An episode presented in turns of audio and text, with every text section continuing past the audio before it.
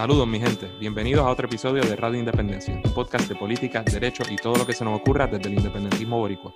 En el programa de hoy conversamos con la campeona olímpica de tenis femenino, Mónica Puig Marchán. Suscríbete a Radio Independencia en tu podcatcher favorito y YouTube y síguenos en nuestras redes sociales para mantenerte al día sobre lo que pasa en Puerto Rico. Que lo disfruten. Saludos mi gente, bienvenidos a otro episodio de Radio Independencia, como siempre con ustedes Andrés González Verdecía y mi compañera Adriana Gutiérrez Colón. Saludos gente, ¿cómo están? ¿Y cómo estás Andrés? Culeco. Estoy bien contento. Damas y caballeros, acabamos de tener una conversación especialísima con una invitada especialísima que, vamos, lo saben porque está en el título del programa, es Mónica Puig, la actual campeona olímpica de tenis femenino y la única persona en ganar una medalla de oro para Borinquen Bella. Como se puede imaginar, estamos estábamos y seguimos pompeados. ¿Qué tú crees, Adriana? Súper, súper emocionados. Este, no nos los creíamos, no queríamos decirlo, no queríamos adelantarlo, estábamos pensando hasta el último minuto contra que esto se nos dé y, y, no nos pichó. Así fue. yo no me lo creí hasta, yo dije, nos estarán troleando. Así que un, y nosotros aquí. Sudando la gorda. Pues, ¿verdad? No, no los vamos a hacer esperar mucho. La conversación estuvo brutal, tremenda persona, eh, hasta superó mis expectativas en la entrevista, ya yo tenía una eh, eh, expectativa alta. Así, que, ¿verdad? estamos celebrando próximamente nuestro tercer aniversario la semana que viene. En este podcast hemos tenido gente de primer orden de todo tipo, ¿verdad? De prisioneros políticos, políticos puertorriqueños. Eh, Artistas, cantantes, actores, actrices, todo. En un mismo año tuvimos a Rubén Blades, Ricardo Alarcón, eh, mucho, sin número de personalidades importantes en Puerto Rico y ahora a Mónica Puig. Así que podemos enganchar, podemos retirarnos eh, honrosamente hoy y yo estaría más que contento con lo que hemos logrado en estos tres años. Somos eh, dos, Andrés. Eh, pero nada, no le vamos a dar más vueltas. Le queremos agradecer nueva, nueva, nueva, nueva, nuevamente a Mónica Puig Marchán por estar con nosotros. La gran pregunta de por qué gente tan grande e importante se digna en sacarle su tiempo valioso para hablar con nosotros, seguirá siendo eso, una incógnita, eh, pero se lo agradecemos profundamente.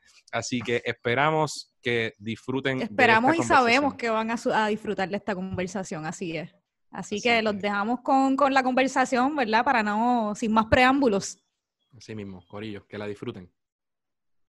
Si te gusta todo lo relacionado a la cultura popular, pero quisieras que su análisis trascendiera la típica reseña de la semana, te invito a que escuches Desmenuzando. Cada mes, la artista Rosa Colón y este servidor Mario Alegre Femenías seleccionamos un tema relacionado al cine, los cómics, la televisión o la literatura y lo desmenuzamos a través de varios episodios, además de discutir los más recientes estrenos y noticias de cada medio. Suscríbete a Desmenuzando en tu app de podcast favorito. Bueno, mi gente, como les dijimos, eh, estamos en julio y en julio eh, ocurren varias cosas importantes para, nosotros y para mucha gente. Ahora se celebramos la semana próxima tres años desde que creamos este pequeño podcast que se llama Radio Independencia. Eh, también en julio se conmemoran 10 años ya de los Juegos Centroamericanos que se realizaron en Mayagüez aquí en el año 2010. Y también eh, fue hace cuatro años, este verano, que ocurrió una de las gestas deportivas más grandes de la historia deportiva de Puerto Rico. Y cuando digo una de las, estoy siendo bastante humilde porque es con toda probabilidad la gesta más importante. Y para eso está con nosotros la persona que acaban de ver. Eh, estamos bien contentos, por si no se nota, voy a tratar de no ser muy groupie, voy a tratar de ser bien, bien profesional. Vamos, vamos a tratar. Eh, está con nosotros una persona que no necesita mucha presentación, pero eh, aún así la voy a, presentar. Ella se llama Mónica Puig Marchán, es eh, tenista, aparentemente juega tenis, puertorriqueña. Ha ganado. Eso dicen. Ha ganado Aparentemente. Sí, ha ganado importantes títulos internacionales y ha jugado en los torneos más importantes del planeta. ¿Qué más puedo decir? Ha estado rankeado entre los mejores 30 jugadores del planeta. Eh, que me corrija, pero tengo entendido que ha ganado ocho medallas para Puerto Rico, cuatro de ellas de oro. Y como dije, hace cuatro años se convirtió en la primera y única persona en la historia de Borinquen Bella en ganar una medalla de oro. Así que, Mónica Puig, muchas gracias por estar aquí con nosotros hoy. Muchísimas gracias. Como pudieron ver, ahí está mi preparador físico que se acaba de montar en la bicicleta. Yo me bajé de la bicicleta y ahora un break le tocó a él. Aquí está. Ay, y, sí, no, muchísimas gracias por tenerme por aquí. Una pequeña sorpresa, un pequeño guest. Se vale. a, lo mejor entra mi esposa por ahí, mi nena también ahorita. Pues bueno, Mónica, este, Zumba, Adriana. Sí, sí, no, Mónica. Bueno, nosotros queremos hablar de, tu carrera como tenista, pero siempre decimos lo mismo y nos gusta empezar con nuestros invitados hablando un poco de sobre su vida y sobre su infancia. Así que, ¿tú naciste aquí en Puerto Rico, Mónica?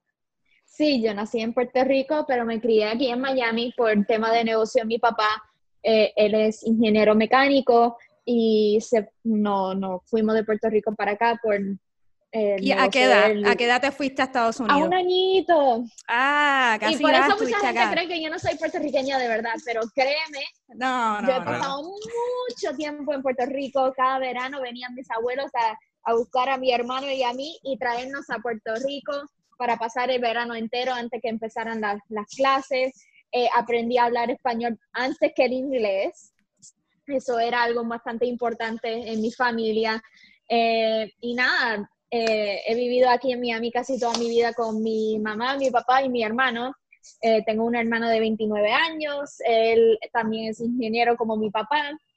Y, y sí, eh, cuando yo era muy chiquita yo copiaba todo lo que hacía mi hermano en temas de deporte, hasta un día como que ya necesitaba mi propia identidad y ahí es cuando mi mamá me dio mi primera raqueta de tenis a los seis años y me dijo, mira, ¿te gusta? Empecé a hacer clínica y de verdad me gustaba y tenía, tenía como que un talento por hacerlo y desde ahí quise seguir jugando, quise tomarlo un poco más en serio y todo.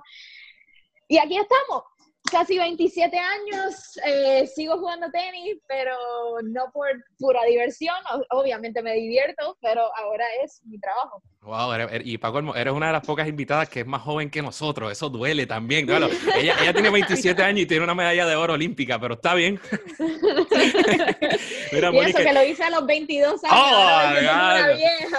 Ahí no lo restregó. Eh, en la cara. De hecho, o sea, si le doy para atrás, eso quiere decir, bueno, no me, no me quiero desviar, pero iba a decir que los centroamericanos entonces tenía 16 años cuando ganaste tu primer oro, por ahí. Yo creo que sí, sí. Era Sí, una pioja. Una pioja, demente. Entonces te destacaste, perdón Adriana, que es que es difícil coordinar desde aquí. Sí, sí, sí, sí, queríamos saber eso, si, si siempre supiste que, o como en qué momento supiste que, que serías profesional o desde el principio te destacaste como tenista. ¿Cómo fue? ¿Cómo fue? ¿Cuándo te diste cuenta que dijiste, ok, voy en mi vida, voy a, voy a meterle a esto? Pues a los 12 años ya estaba jugando bastante competitivo a nivel nacional aquí en los Estados Unidos, estaba yendo a los nacionales, eh, ya viajando mucho, entrenando mucho. A los 14 años es cuando empecé realmente a jugar los torneos más a nivel internacional. Y uno cuando empieza a jugar más a nivel internacional, uno se empieza a medir contra los mejores del mundo, obviamente no solamente aquí en Estados Unidos y ganaba torneos y, a los 16 años fui número 2 del mundo en junior y tuve la decisión o de ir a college a jugar en buenas universidades, o sea, en UCLA, Stanford, donde sea, tenía beca, o ir eh, la ruta de ser tenista profesional y bueno, esta oportunidad no viene todos los días, así que hay que agarrarlo si uno lo quiere y está ahí, la oportunidad está, pues dije, ¿por qué no? O sea, tengo un chance nada más y yo puedo ir a la universidad mil veces si yo quiero estudiar cualquier cosa. Hasta hoy en día se puede hacer online. Eh, y, yo creo que fue la mejor decisión. ¿no? Estamos totalmente de acuerdo. Qué bueno que tomaste esa decisión, Mónica. ¿Y como, a qué edad entonces tú entras al profesionalismo? Más o menos. A, los 16 años. Ah, ok, cool. Es cuando firmé con, una agencia.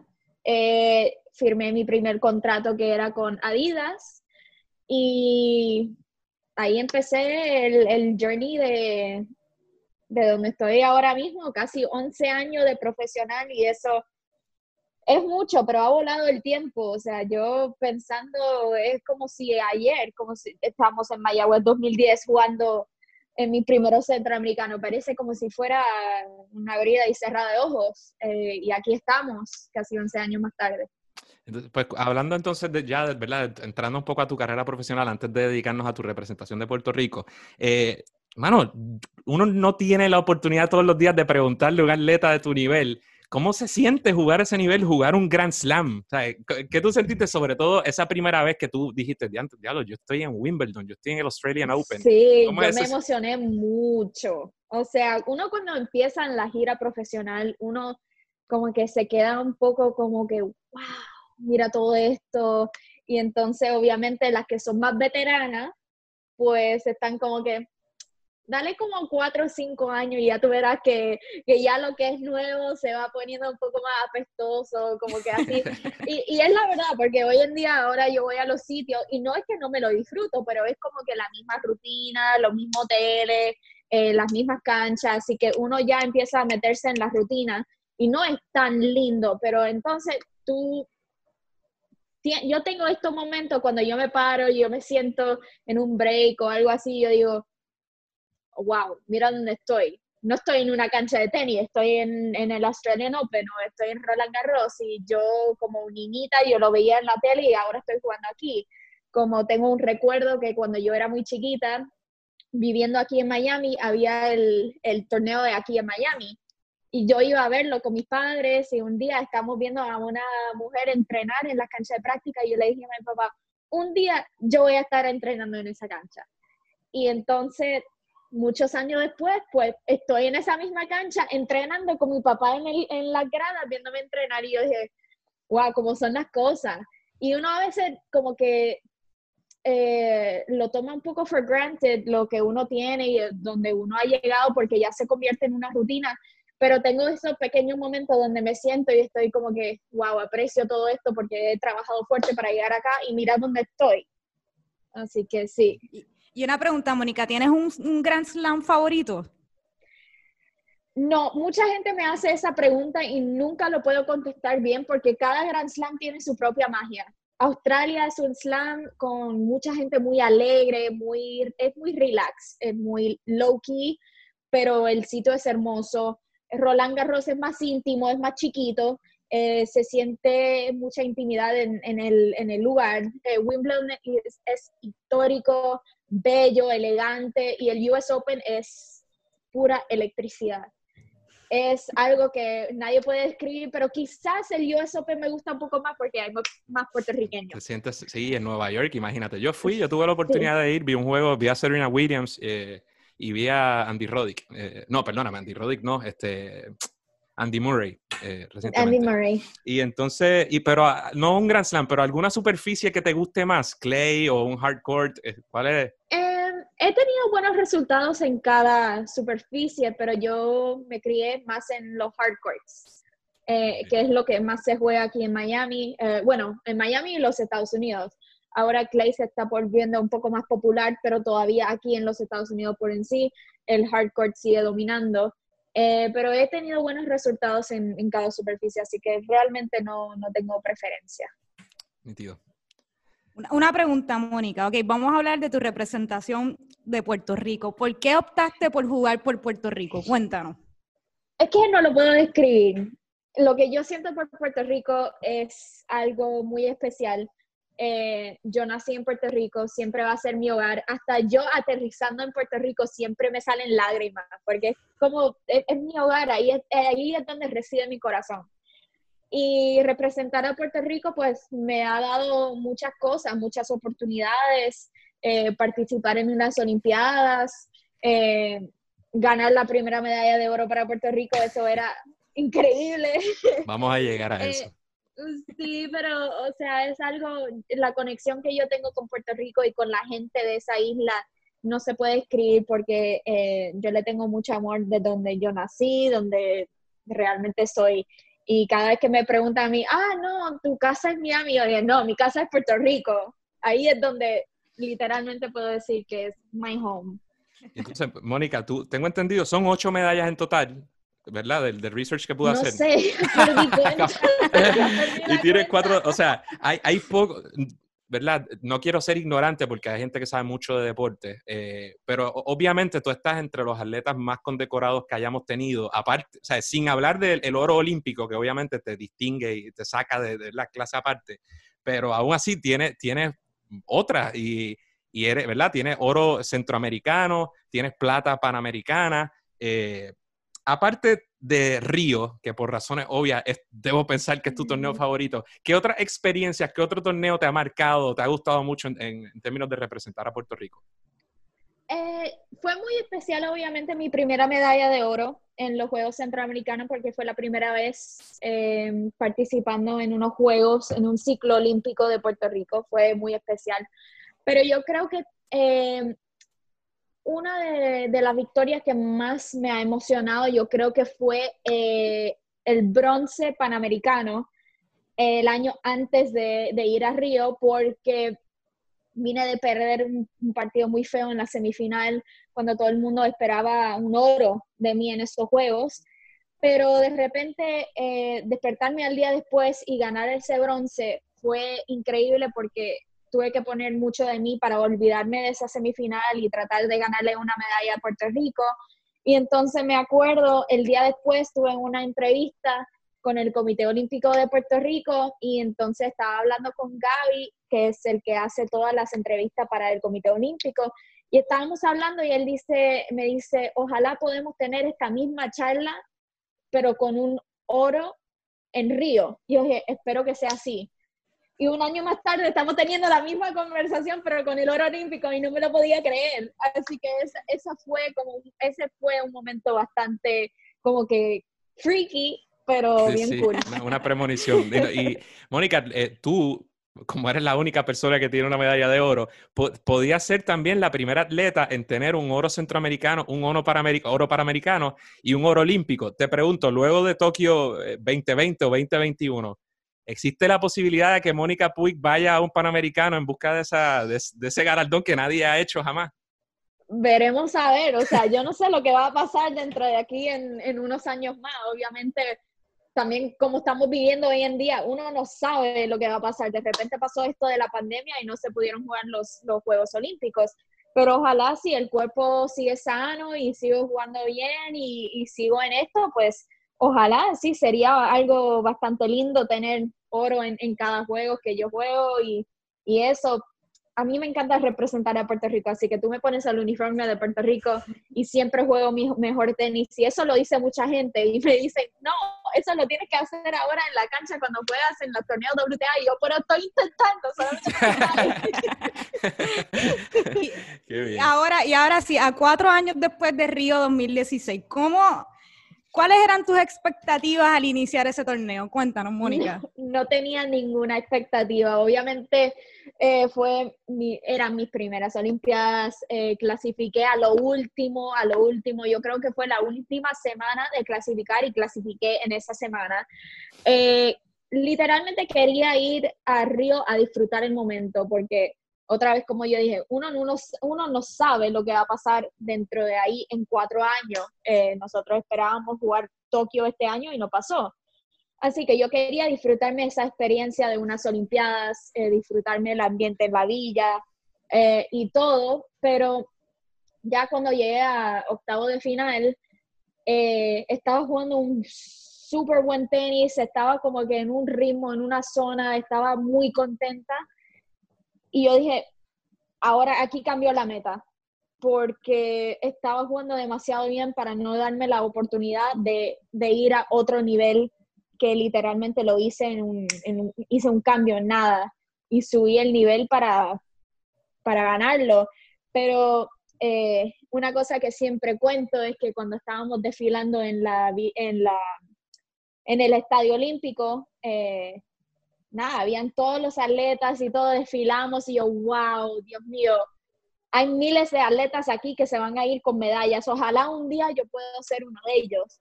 Y siete días más tarde tenía mi medalla y yo, ¿cómo que esas cosas? Como que de repente uno como que si pone la mente en algo, uno lo puede lograr, seguro. Cuando, y, una, Sí, que de- Ah, yo iba a decir Andrés, que dale. quizá la victoria sobre Muguruza, eh, eh, ¿verdad? Quizás fue un punto que muchos, todo. que muchos dijeron, Sí. anda, ¿sabes? Porque algo que siempre nos ha gustado de, de tu juego es la, además del swagger, es la confianza, ¿verdad? Que has demostrado y, y, pues, y poder ejecutar, porque uno puede tener swagger, pero if you can back it up, eh, en tu caso lo hiciste y cuando entonces te enfrentaste a jugadoras de, de ese calibre, aunque allí todas son excelentes, pero ya uno dijo, wow, y estaba jugando un tenis brutal.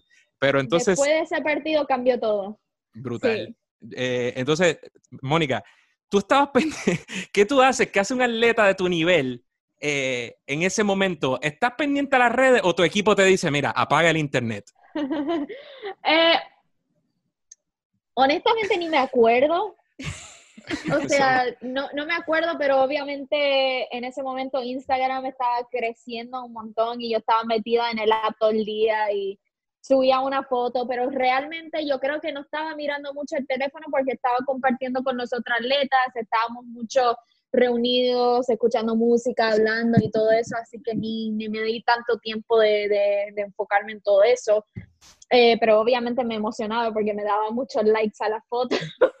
Pero, ¿y la prensa? cada post y todo, sí. ¿Y, y la prensa? ¿Tú sabías? buenísimo. ¿Tú sabías lo que No, se estaba viviendo en Puerto no. Rico? No, usualmente no soy mucho de seguir las cosas de la prensa eh, para que no me afecte ningún tipo de, noticia, pero eh, después, después que gané, entonces todo el mundo estaba como que, Mónica, tienes que ver esto. Y entonces vi toda la gente, las reacciones de las personas, lo que estaba pasando en Puerto Rico. Y me emocioné mucho, eh, lloré mucho esa noche, yo creo que solamente dormí cuatro horas. Eh, literalmente me tenía que despertar cada hora para tocar eh, la medalla. Sí, mira esa foto. Tuve que tocar la medalla para, para, para, o sea, para pensar, esto es real, no es un sueño. Porque uno tiene esos sueños de repente que son tan buenos y increíbles y todo, y de repente uno, uno se despierta y está como que, pero no pasó. Pero en realidad en este caso pasó y, y me puse muy contenta y, y sí fue... ¿Y, y cómo fue momento esa bello. victoria, Mónica? ¿Te, te escocotaste esa noche? Cuéntanos. Tuviste que haber bebido no. el Orinoco, no te No. dejan, el equipo no te deja. Sí me dejan, pero yo no soy mucho de beber. Yo soy Pero ganaste una medalla de oro. Ah, Yo tampoco, yo pero soy- si gano una medalla de oro. de- yo soy más de comer ¿Qué te comiste? ¿Te acuerdas? Bueno, eh, creo que sí, tuvieron como que un surprise party cuando volví a la villa, eh, todo el mundo tenía globos en la, en la sala donde nosotros nos reunimos siempre, estuvieron todos los atletas ahí, globos, música, todo el mundo gritando y, ah, y entonces tenían bizcocho, tenían galletas, tenían de todo. Sí, tú, tú dijiste, no, paso a la mesa del alcohol, La- voy directo a los bizcochos. fue. Sí, la dieta se fue, esta noche trabajé muy fuerte. Claro. Claro. Ahora a disfrutar. Pues mira, esas fotos que estoy poniendo son fotos que yo tomé, eh, Espectacular. son fotos que yo tomé el día en que, ¿verdad? Yo estaba en casa de mis viejos, estaba con mi padre, con mi familia, y le tomé unos- unas fotos, iba a decir screenshots, le tomé unas fotos al televisor, Mm. nunca las he borrado del celular, y de hecho luego yo trabajaba en el Departamento de Justicia para ese entonces, y cuando pasó la caravana, salimos, te grité 20 cosas, obviamente no las, no las escuchaste, pero ¿quién diría que cuatro años después iba a estar enseñándotelas? Sí, no, fue espectacular. Esa fiesta en Puerto Rico, eh, eso, esa caravana fue, fue bello. Mira, y Mónica, y hablamos ahora el 2019, vamos a llegar al presente para no tomarte mucho tiempo. El 2019 fue un año duro para ti por distintas razones, entre ellas una lesión que tuviste en el codo y una operación. Cuéntanos cómo te sientes ahora y cómo va esa, esa recuperación. Gracias a Dios estoy como a un 85%. Eh, esa lesión literalmente me, se me cayó el mundo encima cuando me dijeron que me tenía que operar porque llevaba tres semanas de pretemporada. Estaba bastante en forma, estaba jugando muy bien.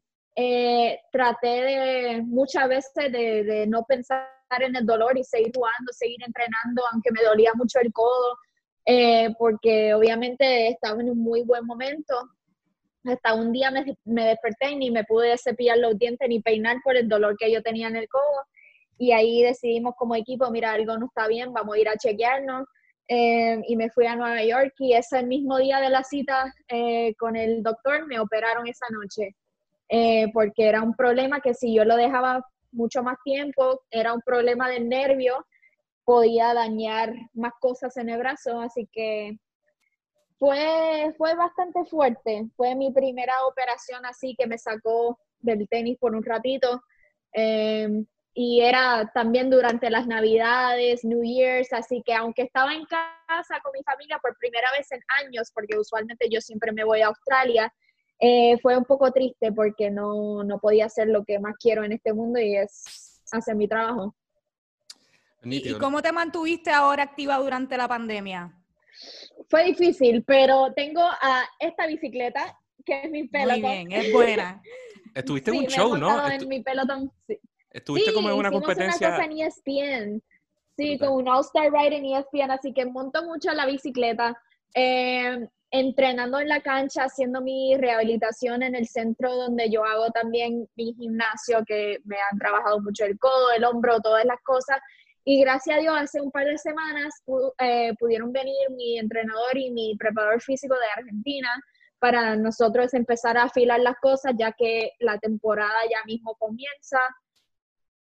Eh, y, y, sí, ha sido una, una, locura todo esto de la pandemia, pero obviamente como atleta eh, uno no se puede desesperar, aunque yo me desesperé muchas veces, sí eh, uno no sabe qué tan fuerte entrenar, eh, si hay temporada o no hay temporada, hasta ahora mismo hay, vamos a ver cómo hacemos, tal, tal, tal, pero uno siempre tiene que estar más listo eh, para todo esto, pero mi preocupación más grande era mi codo y em, yo creo que la, la, pandemia, la pandemia me ayudó en temas de, de recuperación del codo porque realmente no creo que, iba a estar lista para competir en el timeline que yo tenía y también me ponía en peligro de perder Tokio porque no todavía el codo no estaba 100%. Así que fue, fue una lástima, pero también me ayudó en muchas cosas.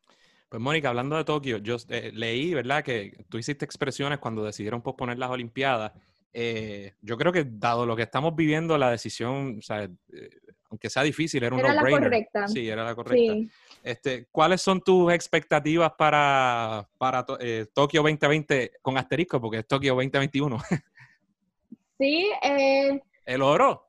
No sé, sí. eso, eso obviamente va, eso, eso lo quiero repetir seguro, pero participar otra vez en, en otras Olimpiadas, eh, dos Olimpiadas ya en mi, en mi carrera es increíble. Eh, poder estar representando a Puerto Rico otra vez de nuevo, eh, ojalá estar sana, eso es la meta número uno. Pero para mí, jugar bajo la bandera de Puerto Rico es, es lo que más amo en este mundo, así que para mí sería un honor, obviamente. Brutal. Y entonces, sobre esos juegos, Mónica, ¿te interesa ser la banderada de la delegación? Claro, todo el mundo me pregunta lo mismo, si me interesa, obviamente. Es, una pregunta, voy a admitir que es una, y es una pregunta estúpida de mi parte, porque yo quiero, yo quiero, yo, quiero decir algo. Es que es válida, es muy válida. Mónica, si tú tienes interés en ser la banderada de la delegación puertorriqueña, con el debido respeto a muchísima gente de alto calibre, incluyendo, por ejemplo, Adriana Díaz, yo creo que es tremenda atleta y que, ¿verdad? En su momento merecería, pero dado lo que tú has logrado, yo creo que es obvio que tú debes ser la banderada eh, en Tokio. No, eso para mí sería un sueño. Te, te, juro, es que si me pones la cámara en la cara, si yo soy la banderada, voy a estar llorando a full, a full, porque eh, yo vi a Jaime Espinal eh, cuando él lo hizo en Río y la felicidad que él tenía era algo que yo no puedo explicar porque era es un honor realmente hacerlo. Y una pregunta en otros temas, Mónica, ¿cambiarías tu oro por una, una victoria en un Grand Slam? No. No, porque fácil eso fue histórico y no fue para mí un Grand Slam siento que es más para mí. El oro olímpico no solamente fue para mí, pero para todo Puerto Rico. Sí, totalmente. ¿Y, cómo? No, o sea, yo esperaba esa, esa, contestación, pero hay que hacerla. Te vamos a hacer una serie de preguntas antes de soltarte, no podemos abusar de tu tiempo. Eh, ¿cómo, ¿cómo, es un día normal de un atleta de, tu nivel? Un día normal en la vida de Mónica Puig. Aquí puedes relax y hablar más, ¿verdad? Sí, sí, no. Eh, trato de dormir por lo menos ocho horas eh, en la noche para recuperar bien, para después de un día de entrenamiento, así que me despierto después de mi tiempo de sueño, voy, me hago desayuno aquí en la cocina, me voy a entrenar, usualmente entreno dos horas por la mañana y dependiendo si es un día de doble turno o no, si es un día de doble turno después del tenis, voy me hago eh, un almuerzo, descanso, me tomo una siesta, voy a la cancha de nuevo, luego hago físico, me hago tratamiento en un brazo o lo que sea que necesite tratamiento, vuelvo, me estiro, me ducho, hago mi cena, eh, leo un poco, chateo con amigos o todo y entonces me voy a dormir. Si es de un turno solamente, pues es tenis en la mañana y físico por la tarde, pero siempre es más o menos parecido. Y, y además de entrenar y jugar tenis, ¿qué te gusta hacer para divertirte? A mí me gusta leer mucho.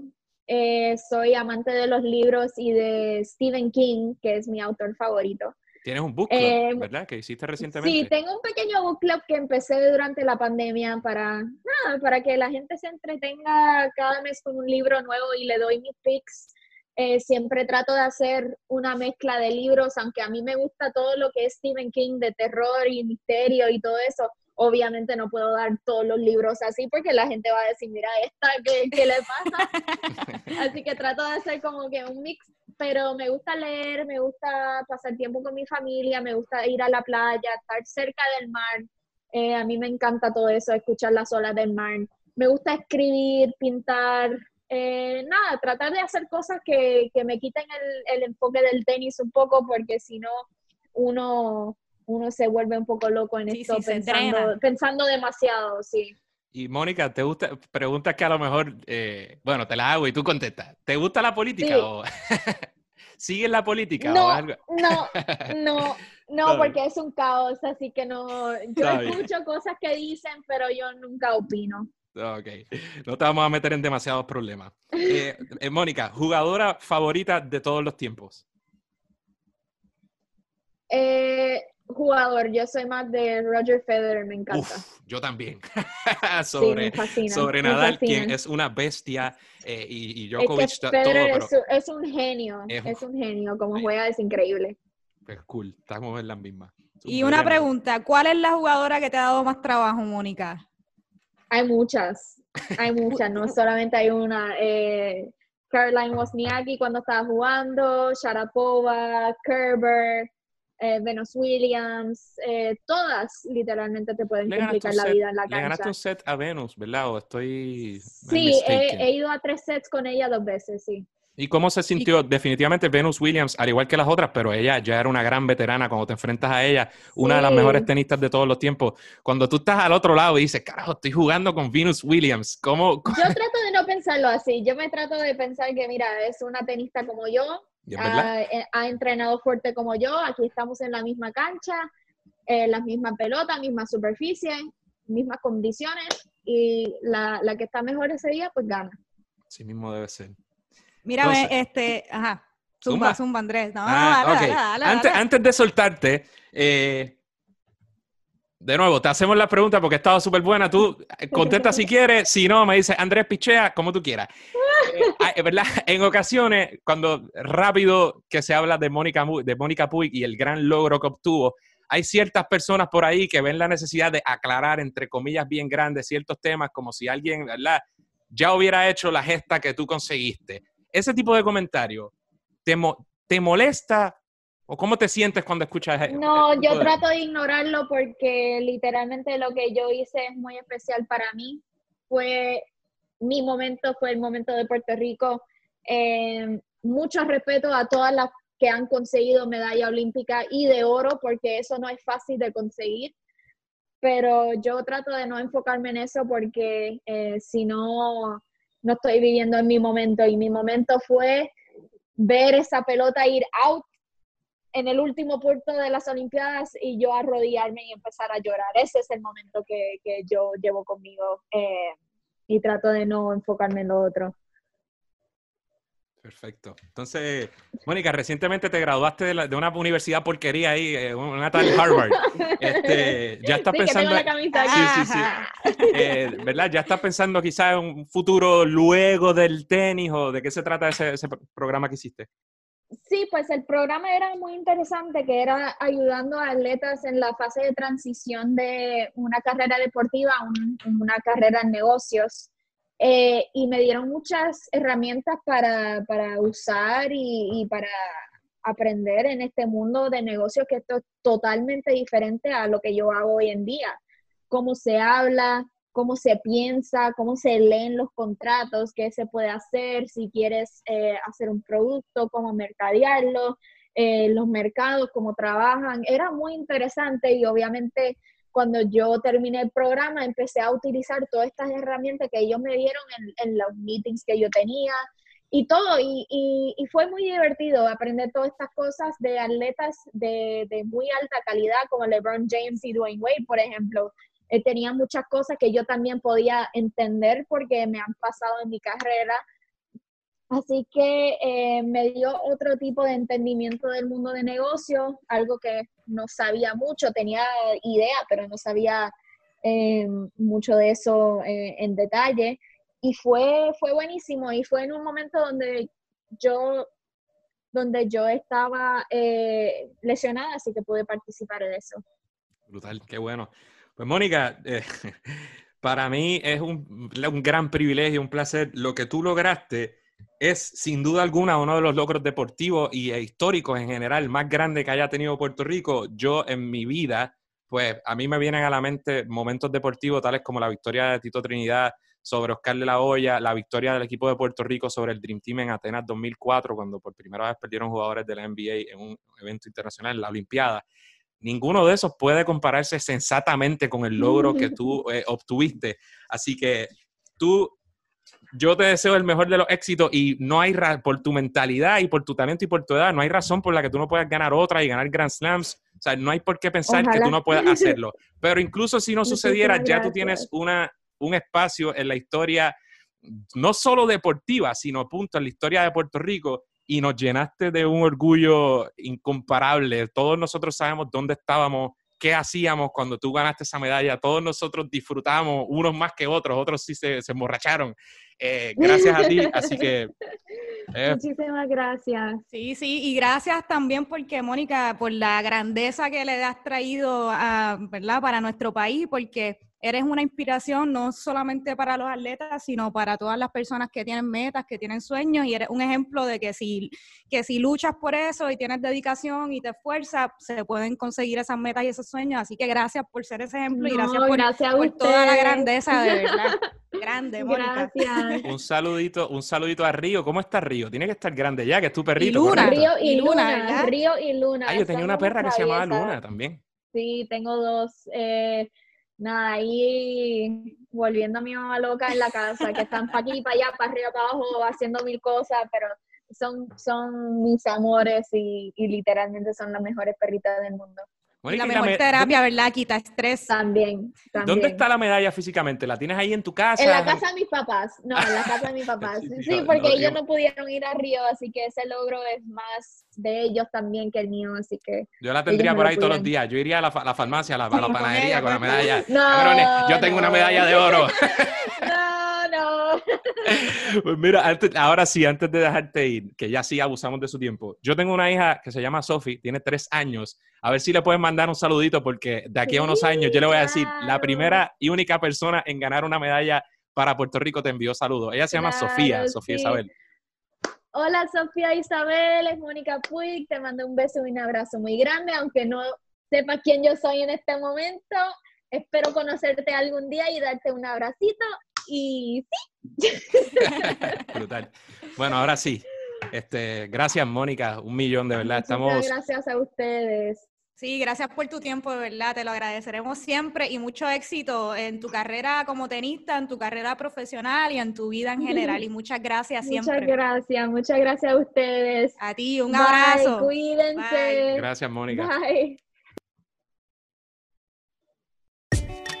Eso es todo por hoy. Esperamos que les haya gustado el programa. Agradecemos nuevamente a Mónica por estar con nosotros.